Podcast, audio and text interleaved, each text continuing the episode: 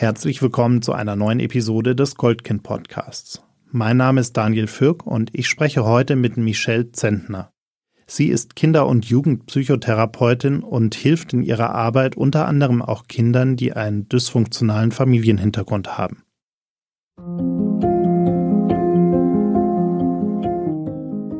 Das Zusammenleben ist nicht immer einfach.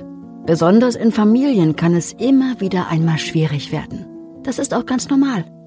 Im Goldkind-Podcast finden wir mit euch gemeinsam heraus, ab wann es nicht mehr in Ordnung ist, wann Grenzen überschritten werden und wie man sich in solchen Situationen helfen kann. Liebe Michelle, ich freue mich sehr, dass wir uns heute hier zusammenschalten können und ein wenig über Kinder, Jugendliche, Familien und alles, was da so damit zu tun hat, sprechen können. Herzlich willkommen. Ja, vielen lieben Dank. Ich freue mich auch. Bin gespannt, was für Fragen du mitgebracht hast. Wir beschäftigen uns bei Goldkind ja ganz besonders intensiv mit Kindern, die einen dysfunktionalen Familienhintergrund haben. Kannst du dich denn noch erinnern, wann du das erste Mal Kontakt mit einem Kind aus einer sozusagen dysfunktionalen Familie hattest und äh, worum es da auch ging? Mhm. Ja, das war tatsächlich, puh, da muss ich jetzt mal überlegen, eigentlich schon relativ früh ähm, in meiner Karriere, würde ich jetzt so sagen. Ich habe ja anfangs mal begonnen, mit Erwachsenen zu arbeiten ähm, bis ich mich dann entschieden hatte, mich auf Kinder und Jugendliche zu spezialisieren. Und auch da bei den Erwachsenen ähm, habe ich natürlich Eltern kennengelernt, äh, die ja vielleicht Schwierigkeiten oder Probleme hatten. Und darüber ist dann relativ schnell auch der erste Kontakt zu Kindern äh, gekommen mit solchen Themen und dann tatsächlich auch mein Interesse daran, mich doch auch nochmal darauf mehr zu fokussieren.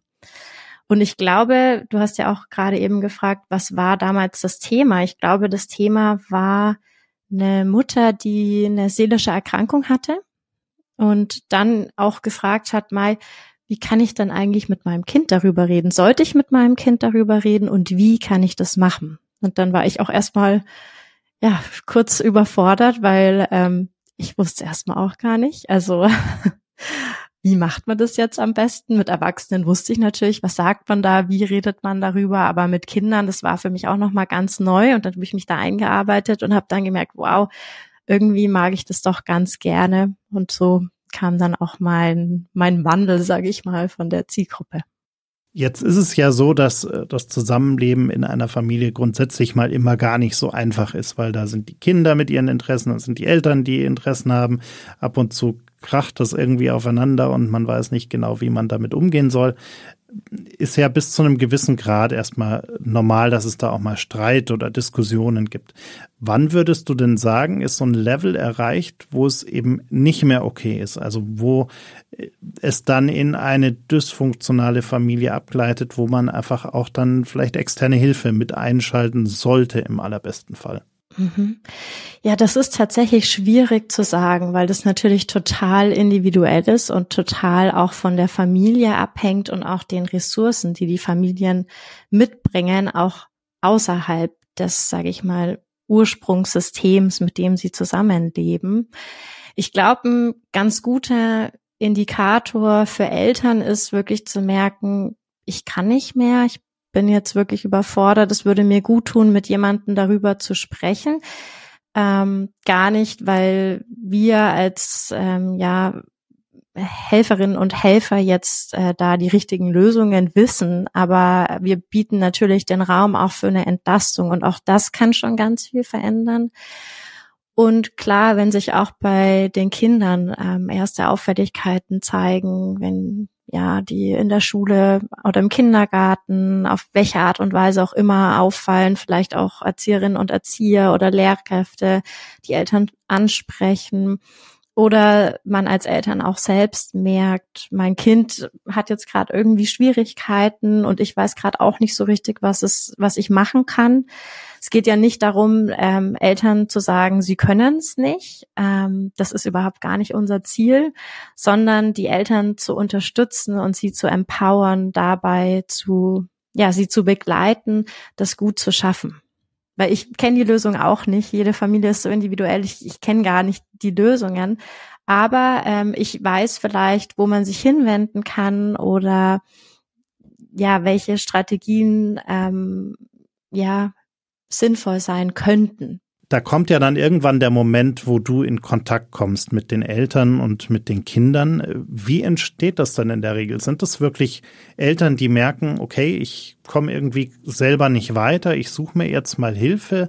Sind das äh, Geschichten, die von Schulen initiiert werden, weil die Lehrer sagen, da muss mal irgendwie was passieren, da muss man was tun.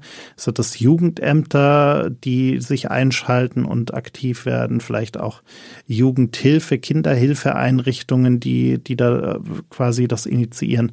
Wie, wie entsteht das denn überhaupt, dass jemand, dass ein Kind am Ende zu dir kommt? Das ist tatsächlich ganz unterschiedlich auch wieder sehr abhängig von dem System, das die Familien vielleicht auch schon haben, also von dem Hilfesystem. Manchmal sind die vielleicht auch schon in der Jugendhilfemaßnahme wie eine ambulante Erziehungshilfe und dann ähm, empfehlen die Fachkräfte das dort oder die ähm, hatten schon Termine an der Erziehungsberatungsstelle und wir wurden dann weiterempfohlen.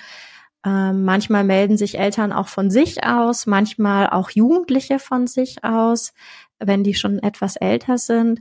Es sind manchmal auch die Lehrkräfte, die das den Familien nahelegen oder die Erzieherinnen oder Erzieher oder auch Kinderärzte, ähm, die empfehlen, mal das Thema Kinder- und Jugendpsychotherapeutisch anzugehen, weil vielleicht bei den somatischen Befunden es zu kein Ergebnis kam. Oder eben auch Eltern, die von sich aus sagen, eine Freundin von mir hat, deren Kind hat schon mal eine Therapie gemacht und ich glaube, das könnte auch meinem Kind gut tun. Und dann melden die sich so bei mir und auch bei den Kolleginnen und Kollegen. Hast gerade das Alter schon angesprochen. Wie alt sind denn äh, die Kinder und Jugendlichen, mit denen du arbeitest? Gibt es da so eine Range von bis und, und wo liegt vielleicht auch der Schwerpunkt? Ja, also theoretisch äh, fängt es bei null Jahren an und geht bis 21, beziehungsweise wenn die Behandlung vor dem 21. Lebensjahr begonnen wurde, dürfen wir die auch noch zu Ende bringen.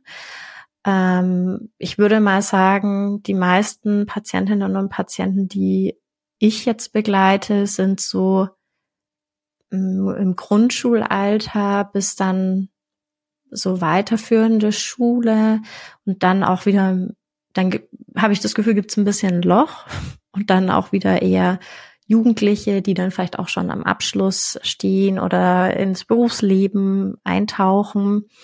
So, da würde ich sagen, sind so die Schwerpunkte. Ich glaube, viele Eltern wissen gar nicht, dass wenn sie auch zum Beispiel ein neugeborenes Kind haben und da Schwierigkeiten haben mit Schlafstörungen oder dass das Kind ziemlich viel schreit oder vielleicht auch Essen ein schwieriges Thema ist. Manche Kinder essen ja auch wirklich nur sehr selektiv oder gar nicht oder nehmen schwer zu.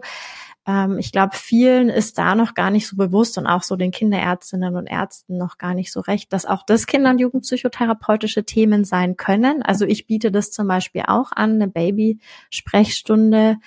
Ähm, das ist jetzt nicht, sage ich mal, das, was in die Menge genutzt wird, aber ich glaube, ein häufiges Thema ist. Ich glaube, da fehlt es wirklich an dem Wissen dazu, dass, dass man sich da melden kann. Und ansonsten, wie gesagt, schwerpunktmäßig bin ich, habe ich viele Kinder im Grundschulalter und dann eben wieder ab so 16, 17. Wenn ich jetzt hier mal meine Schublade mit allen Vorurteilen einmal aufziehe, könnte ich mir vorstellen, dass wenn Eltern zu dir kommen und dann vor dir mit ihrem Kind sitzen, erstmal sagen, oh, dieses Kind, das ist so schwierig und äh, es benimmt sich nicht und es ist immer laut und wir streiten die ganze Zeit, wir diskutieren die ganze Zeit und so weiter und so fort. Also dass vielleicht tendenziell erstmal die Schuld auf das äh, ja ach so schwierige Kind geschoben wird und äh, ja dadurch auch erstmal ja du herausfinden musst, was ist denn eigentlich wirklich der Fall? Wie wie gehst du denn davor? Also wie findest du heraus, was tatsächlich wirklich in dieser Familie passiert? Ja, wenn Eltern hoch belastet sind, dann kommt es schon vor, dass sie erstmal auch einen Raum brauchen, sich wirklich auszukotzen. Das muss man auch so sagen wenn ich das Gefühl habe, dass das der Fall ist, dann äh, lade ich mir die Eltern auch zum Erstgespräch gerne alleine ein, weil ich ähm, glaube, auch die brauchen einen Raum, um gehört zu werden und trotzdem ähm, ja, es ist jetzt nicht sehr ressourcenorientiert dem Kind gegenüber erstmal nur darüber zu, zu reden, was, ähm, was es alles nicht kann. Ähm, deswegen trenne ich das dann da manchmal ganz gerne. Ansonsten ähm, lade ich die Familien gemeinsam zu Erstgesprächen ein und lass dann auch erstmal die Kinder erzählen, was sie so meinen, weshalb sie da sind. Und wenn die sich noch nicht trauen oder es vielleicht auch nicht so richtig wissen, frage ich sie, ob wir vielleicht auch mal die Eltern fragen sollen. Dann erzählen die häufig. Und auch im Erstgespräch schaue ich schon oder versuche ich schon drauf zu gucken, welche Ressourcen hat aber auch die Familie. Also was machen sie gemeinsam gerne? Wo erleben sie sich als Familie positiv? Was klappt auch gut und nicht so stark einen defizitorientierten Blick aufzunehmen, weil das was ist, was unser System mit Schule und Noten und Jugendhilfe und Co schon häufig eher forciert und auch eine Psychotherapie ist defizitorientiert, weil wir Defizite benennen müssen, um eine Psychotherapie beantragen zu können. Ähm, und aufgrund dessen ist es für mich wichtig, wirklich auch zu gucken, welche Ressourcen sind auch da, um das nicht noch mehr zu, zu stabilisieren. Und dann, ja, ist es ganz unterschiedlich, wie komme ich drauf. Natürlich ist ein großer Teil auch die Diagnostik, die wir machen, die Anamnese, Einzelgespräche sowohl mit dem Kind als auch mit äh, den Eltern, ob gemeinsam oder getrennt, je nach Familiensituation auch, ähm, die vorherrschen, vielleicht auch mit Lehrkräften oder äh, Jugendhilfeeinrichtungen oder wer eben alles in dem System ist, um mir dann da ein, ja, ein Bild machen zu können. Grundsätzlich habe ich die Haltung, ich komme aus dem Systemischen, ich habe die Haltung, dass Probleme Lösungsversuche sind. Und so kommuniziere ich das eigentlich auch gleich zu Beginn mit den Familien, um dann zu gucken, welches Problem, hey, dass ich auch, ich sage auch zu den Kindern, hey, du hast ja eine mega gute Lösung für dich erstmal gefunden und jetzt bist du an dem Punkt, jetzt wirst du hierher geschleppt, äh, musst jetzt auch noch zu mir kommen und dann gucken wir, welches Problem gibt es denn vielleicht zu lösen. Wenn du dir dieses Bild äh, gebildet hast sozusagen, wenn du dir dieses Bild erstellt hast und dabei feststellst, okay, da ist irgendwas komisch. Das scheint mir eher so zu sein, dass die Ursache bei den Eltern liegt. Also dass ich zum Beispiel einen Elternteil habe, das äh, unter einer Depression leidet, dass ich einen Elternteil habe, das eher stark narzisstische Züge hat und so weiter. Und, und du hast ja gerade von diesen Defiziten quasi gesprochen. Das sind ja dann erstmal keine, die das Kind hat. Das Kind hat vielleicht Symptome, die daraus resultieren. Aber wie gehst du denn äh, da in so einer konkreten Situation dann vor? Vor allem, wenn du auch merkst, dass das ja sozusagen Defizite bei den Eltern sind, die vielleicht gar nicht in Behandlung sind, die noch gar nicht äh, überhaupt diagnostiziert wurden von offizieller Seite. Mir ist immer ähm, eine Zusammenarbeit mit den Eltern total wichtig. Und mir ist auch wichtig, dass wir gar nicht gegeneinander arbeiten und es auch gar nicht darum geht, dass ich jetzt das bessere Elternteil sein möchte oder ihnen sagen möchte, wie sie es machen sollen, sondern mir ist wichtig, dass wir zusammenarbeiten im Wohle des Kindes. Und da ist immer ein Punkt, wo wir eigentlich alle ganz gut zusammenkommen, weil auch das ist was, was Eltern wollen. Sie wollen, dass es ihrem Kind gut geht und äh, dass es ausreichend unterstützt wird. Und so haben wir schon immer eine Basis, auf der wir gut zusammenarbeiten können. Und ganz häufig erlebe ich das dann, dass auch in den Gesprächen mit den Eltern ohne die Kinder ähm, ja solche Dinge auch zur Sprache kommen, dass Eltern erzählen, ich bin schon länger belastet oder ich habe die und die Themen, dass ähm, dieses und jenes gelingt mir nicht. Und dann überlegen wir im Sinne von äh, starke Eltern, starke Kinder, überlegen wir gemeinsam, wie können wir jetzt die Eltern dabei unterstützen? Und das kann manchmal auch wirklich nur eine Aufklärung sein im Sinne von, welche Anlaufstellen gibt es oder welche Therapeuten kenne ich, die vielleicht einen Platz äh, frei haben, dass wir da eine Verbindung schaffen, bis hin wirklich auch zu überlegen, ja, welche Maßnahmen sollten wir wirklich dringend äh, zeitnah auch installieren. Und ich muss sagen, ich erlebe das tatsächlich eigentlich immer, dass die Eltern sehr sehr dankbar sind für eine Unterstützung, gehört zu werden. Es geht auch nicht um eine Schuldfrage, ja. Also das finde ich total blöd und das fange ich auch erst gar nicht an, sondern es geht darum, okay, wir haben jetzt einen Status quo, was können wir gemeinsam machen, wo können wir an einem Strang ziehen? Und dann versuchen wir da unterschiedliche Lösungen, die total individuell sind, wie alle Familien eben individuell sind, gemeinsam zu erarbeiten. Gab es Situationen, wo das nicht funktioniert hat? Also wo du gemerkt hast, okay, ich habe hier jetzt äh, einen zum Beispiel wahnsinnig narzisstischen Vater vor mir sitzen, der ohnehin keine Lust hat, sich überhaupt irgendeine Art von äh, Selbstverschulden einzugestehen oder in irgendeiner Art und Weise selbst reflektiert genug ist, um einzusehen, dass man da jetzt was tun müsste und dass vielleicht auch äh, eher ein Schritt in irgendeine Richtung gehen müsste, um da helfen und mithelfen zu können. Gab es sowas auch und wie, wie gehst du damit dann um? Ja, also die Möglichkeit gibt es natürlich, dass das für Eltern schwierig ist. Ich würde sagen, grundlegend ist da, wie zu den Kindern auch, zu den Eltern natürlich eine eine therapeutische Beziehung wichtig. Nur dann kann ich auch Dinge annehmen und dann ist es natürlich die Art und Weise, wie ich das kommuniziere. Wenn ich mit Schuldverwürfen ähm, komme, dann, ja, ich versuche mich immer in die Rolle der Eltern reinzuversetzen, dann würde ich das auch nicht annehmen. Ne? Also ist irgendwie auch nachvollziehbar, sondern eher gemeinsam zu schauen, wie können wir da eine Lösung finden. Und alle Eltern sind unterschiedlich und es ist manchmal auch schwierig, ähm, Dinge anzunehmen und trotzdem habe ich das Gefühl oder ich orientiere mich da immer auch an der, ja, bedürfnisorientierten Kommunikation. Ich schaue auch hin, was ist vielleicht auch das Anliegen der Eltern, da auch gut eingehen zu, drauf eingehen zu können, um sie dann eben gut unterstützen zu können.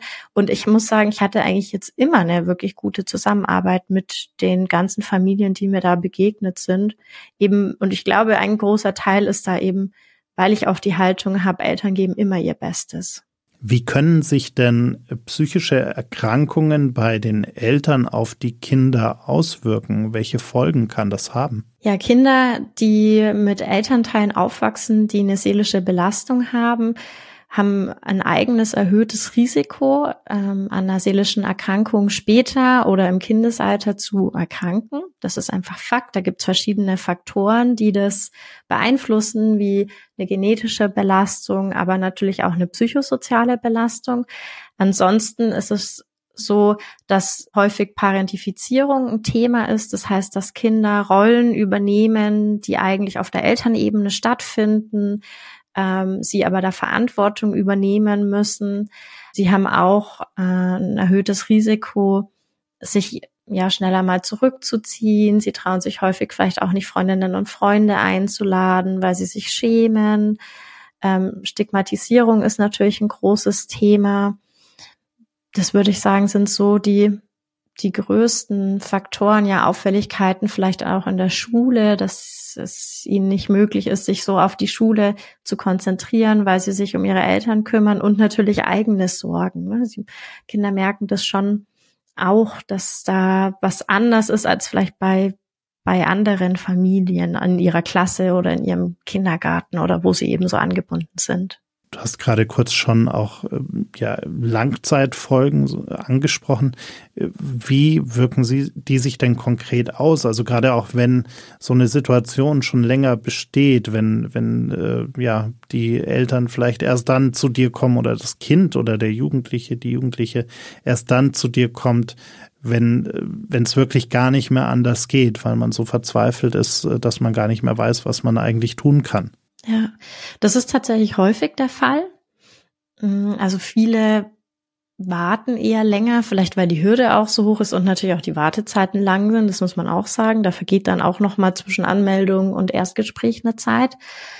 Ähm, es zeigt sich häufig darin, als dass die Kinder in der Schule Konzentrationsprobleme beschreiben, einen Notenabfall, Schlafprobleme, manchmal vielleicht auch ein verändertes Essverhalten, insgesamt belastet wirken, traurig sind, vielleicht auch Ängste entwickelt haben, ähm, ja, sich zurückziehen, sich nicht mehr so mit Freundinnen treffen und Freunden.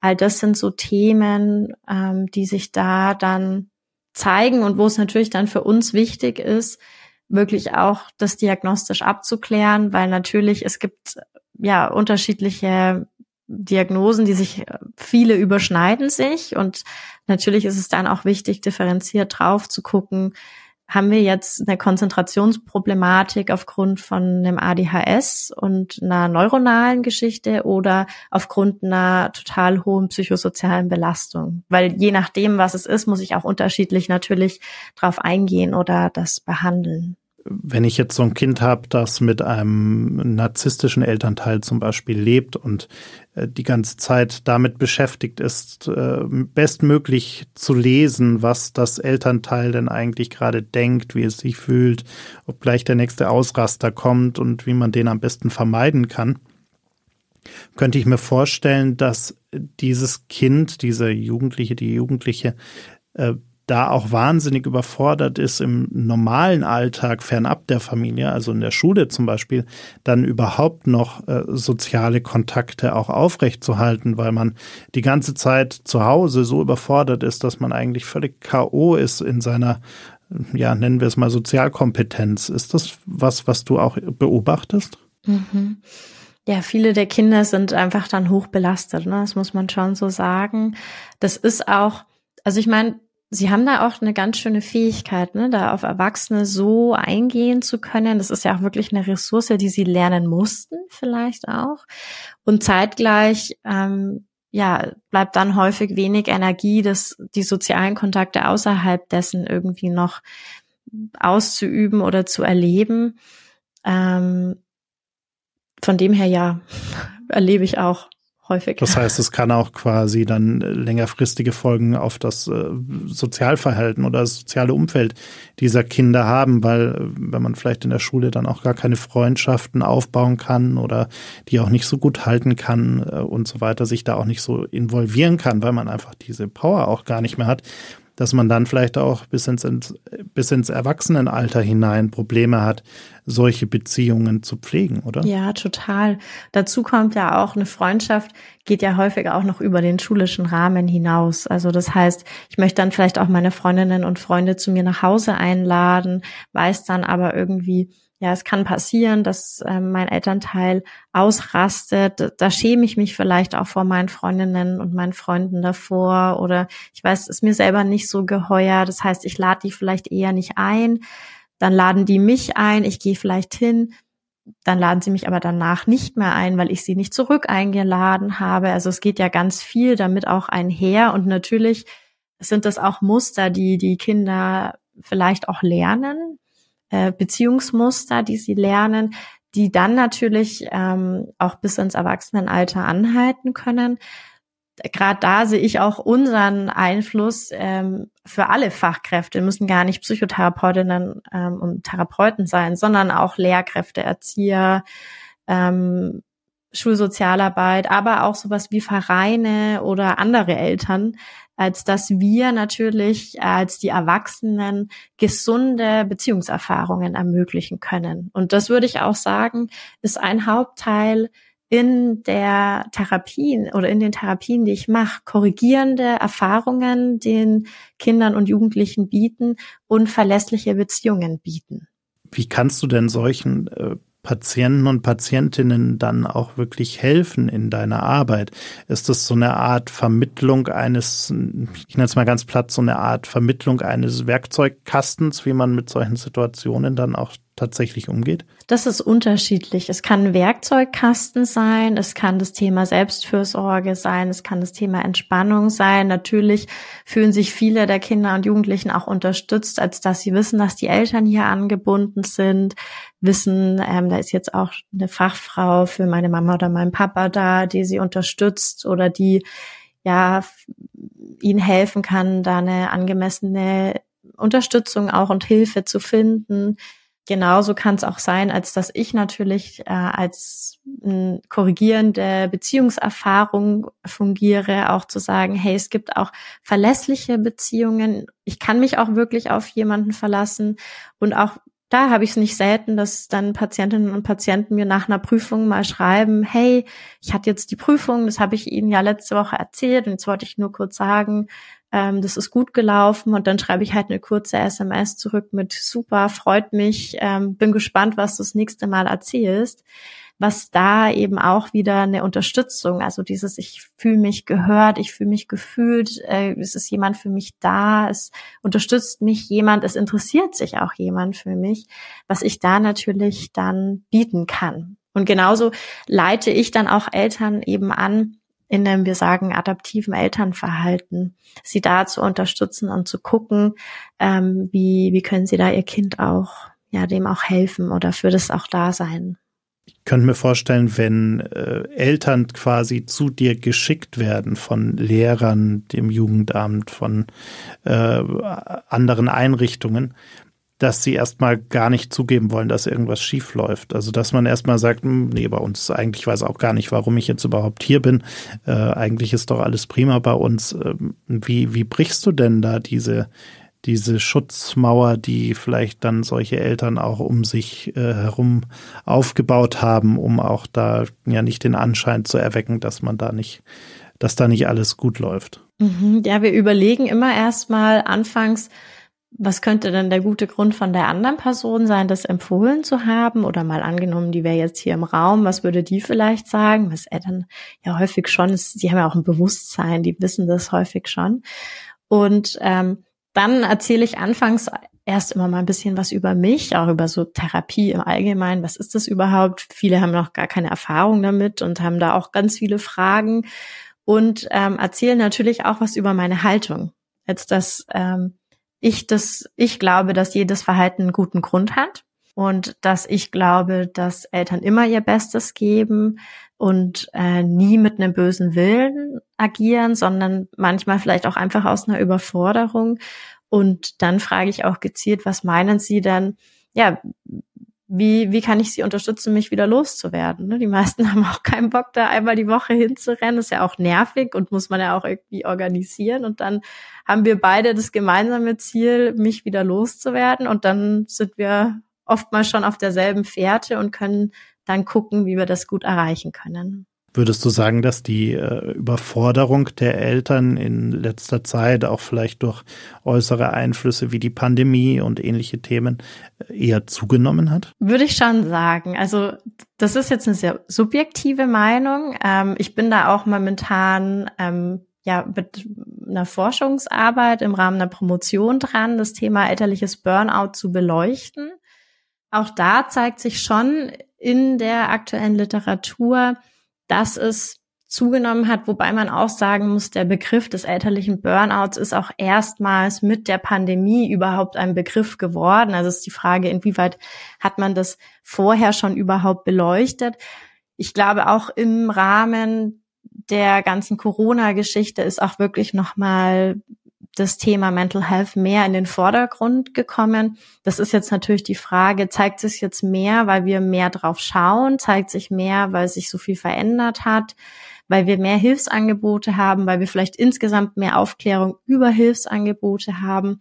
Das kann ich nicht sagen. Ich habe aber schon das Gefühl, dass es nochmal ein größeres Thema geworden ist. Aber das ist jetzt sehr subjektiv.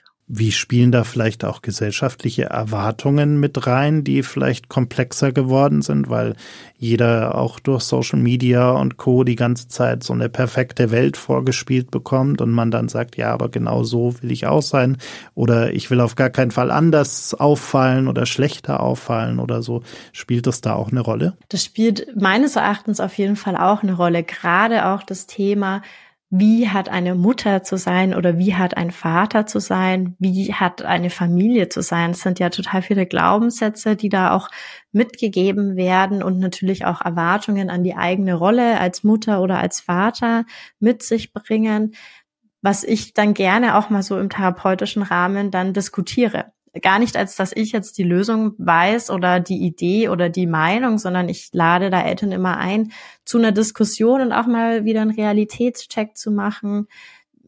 Zeigen die wirklich 24 Stunden am Tag oder zeigen die vielleicht die Ausschnitte oder auch zu überlegen, wie nutze ich selber Social Media? Nutze ich das, als dass ich zeige, ähm, wie ich jetzt gerade morgens total äh, zerknatscht aufgestanden bin oder zeige ich dann ähm, ja mich, äh, bevor ich rausgegangen bin und mich fertig gemacht habe und und und, um da wieder mal einen Realitätsabgleich auch zu machen. Und ähm, ja, auch dann zu überlegen, welche Kanäle äh, tun mir vielleicht auch nicht so gut oder wie kann ich mich da auch abgrenzen ähm, und wie kann ich da auch meine eigene meine eigene Nutzung noch mal hinterfragen, weil man es schon oder ich kann es schon beobachten, äh, dass das ja damit reinspielt. Mhm. Auch beim Thema Geschenke zum Beispiel. Ne? Welche Geschenke muss ich meinen Kindern machen? Dann merke ich vielleicht, ich kann mir das nicht leisten.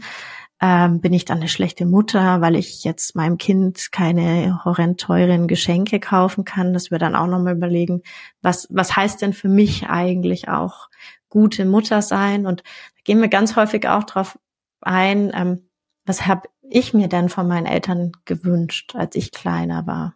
Oder man kauft dann trotzdem was, was man sich eigentlich nicht leisten kann und macht die allgemeine Problemlage, die man vielleicht in der Familie hat, zu einer noch größeren äh, und überfordert sich selber dann noch mehr damit. Das kann natürlich auch sein, ja. Mhm. Mm, wie steht es denn eigentlich aus deiner Sicht um die, nennen wir es mal, Versorgungslage, gerade hier vielleicht auch äh, bei uns in, in Bayern und du bist ja auch hier in München, mm, wenn Kinder oder Familien feststellen, sie brauchen Unterstützung, wie schnell bekommen sie, wie schnell bekommen sie denn diese Unterstützung? Ja, um es mit einem Wort zusammenzufassen, schlecht, würde ich fast sagen. ähm, ich meine, es gibt ähm, jenseits der Therapie auch total viele Hilfsangebote, die unterstützen können und auch Wartezeiten überbrücken können. Oder vielleicht zeigt sich manchmal auch, dass es gar keine klassische Psychotherapie braucht, sondern den Familien mit anderen Angeboten schon geholfen ist in den Therapien haben wir schon Wartezeiten auch von bis zu einem halben Jahr oder länger sogar. Äh, genauso bei den Fachärzten, so gegen Kinder- und Jugendpsychiaterinnen und Psychiatern. Und die anderen Hilfsangebote, die es so neben dem Ganzen noch gibt, da ist es unterschiedlich, wie lang da die Wartezeiten sind was ich da eher als Problem sehe, als dass mir da manchmal so eine Art Wegweiser fehlt, die Eltern an die Hand gegeben werden können, weil das auch, ich kann jetzt nur von München sprechen, aber es ist hochkompliziert. In der einen Straße, eine Hausnummer weiter, ist schon wieder eine andere Einrichtung äh, zuständig. Also es ist wirklich kompliziert. Und ich würde mir da wünschen, von den Städten vielleicht so Art Wegweiser mit den wichtigsten Nummern und Adressen drauf, äh, wirklich breit zu verteilen, sprich über Kinderärzte, Kitas, Schulen und Co., als dass man dann sich da niedrigschwellig auch schon Unterstützung holen kann.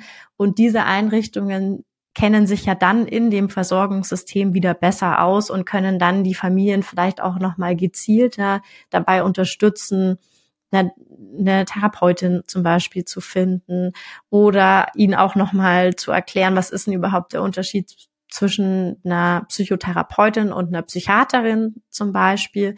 Oder welche Angebote gibt's noch, die Ihnen irgendwie helfen können? Also auch mehr Aufklärung, die wir brauchen, um vielleicht auch das ein oder andere Stigma abzubauen und den Leuten auch die Angst davor zu nehmen, äh, überhaupt Hilfe in Anspruch zu nehmen. Total. Und um ihnen natürlich auch erstmal zu zeigen, welche Hilfsangebote gibt's denn auch überhaupt, sowohl in unserer Stadt ähm, als auch ja allgemein. Es gibt mittlerweile super viele Online-Beratungsangebote, die themenspezifisch ortsunabhängig beraten. Das ist total cool und ähm, ja, auch für mich aber manchmal schwierig, da den Überblick zu behalten. Deswegen fände ich es toll, wenn sich da mal jemand die Mühe macht, da so einen Überblick auch überhaupt erstmal zu schaffen. Wenn du einen Wunsch frei hättest rund um deine Arbeit, äh, dessen Erfüllung deine Arbeit einfacher machen würde, was Kindern und Jugendlichen mehr helfen würde und so weiter, was wäre das denn für ein Wunsch? Ich würde mir, glaube ich, wünschen, dass wir Stigma abbauen, die Familien betreffen, die entweder sich Hilfe holen oder sich vielleicht auch in dysfunktionalen Mustern ähm, ja gefangen fühlen, dass wir die Stigma da abbauen, um das den Familien auch zu ermöglichen. Weil meiner Meinung nach ist es überhaupt keine keine Schande oder überhaupt nichts Schlimmes, sich Unterstützung zu holen, sondern ich finde das eine Riesenstärke. Diesen Weg zu gehen und zu sagen, hey, ähm, ich merke bei mir irgendwie brauche ich da eine Unterstützung oder wünsche mir eine Unterstützung oder auch einfach nur jemanden, der zuhört und da für mich da ist. Und den Weg gehen, sich das einzugestehen, der ist so schwierig, weil wir trotzdem immer noch in unserer Gesellschaft ganz häufig sagen, ja, die sind verrückt oder die sind komisch oder schau mal die Familie. Ähm, und das würde ich mir wünschen, dass wir das abbauen. Ja, was ist, also Krisen gehören zum Leben dazu. Was ist daran schlimm? Wir wissen, in den Statistiken zeigt sich, dass ein Großteil der Erwachsenen ähm, mindestens einmal in ihrem Leben an der seelischen Krise leiden, auch bei Kindern wirklich ähm, ein Großteil der Kinder und Jugendliche, der Jugendlichen. Und es ist überhaupt nicht schlimm, dann auch entsprechende Angebote anzunehmen sondern es ist, finde ich, eine wirklich wahrhaftige Ressource, das auch zu machen und zu nutzen. Und trotz dessen, als dass die Versorgung natürlich jetzt in Großstädten nicht ausreichend ist, müssen wir trotzdem sagen, im Vergleich zu anderen Ländern haben wir immer noch ein ganz gutes System. Ich danke dir sehr für deine Zeit. Danke. Danke auch für den Raum, darüber zu sprechen. Sehr gerne.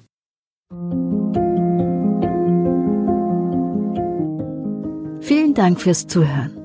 Wenn dir diese Episode des Goldkind Podcasts gefallen hat, folge uns bei Spotify, Apple Podcasts oder wo auch immer du gerne Podcasts hörst.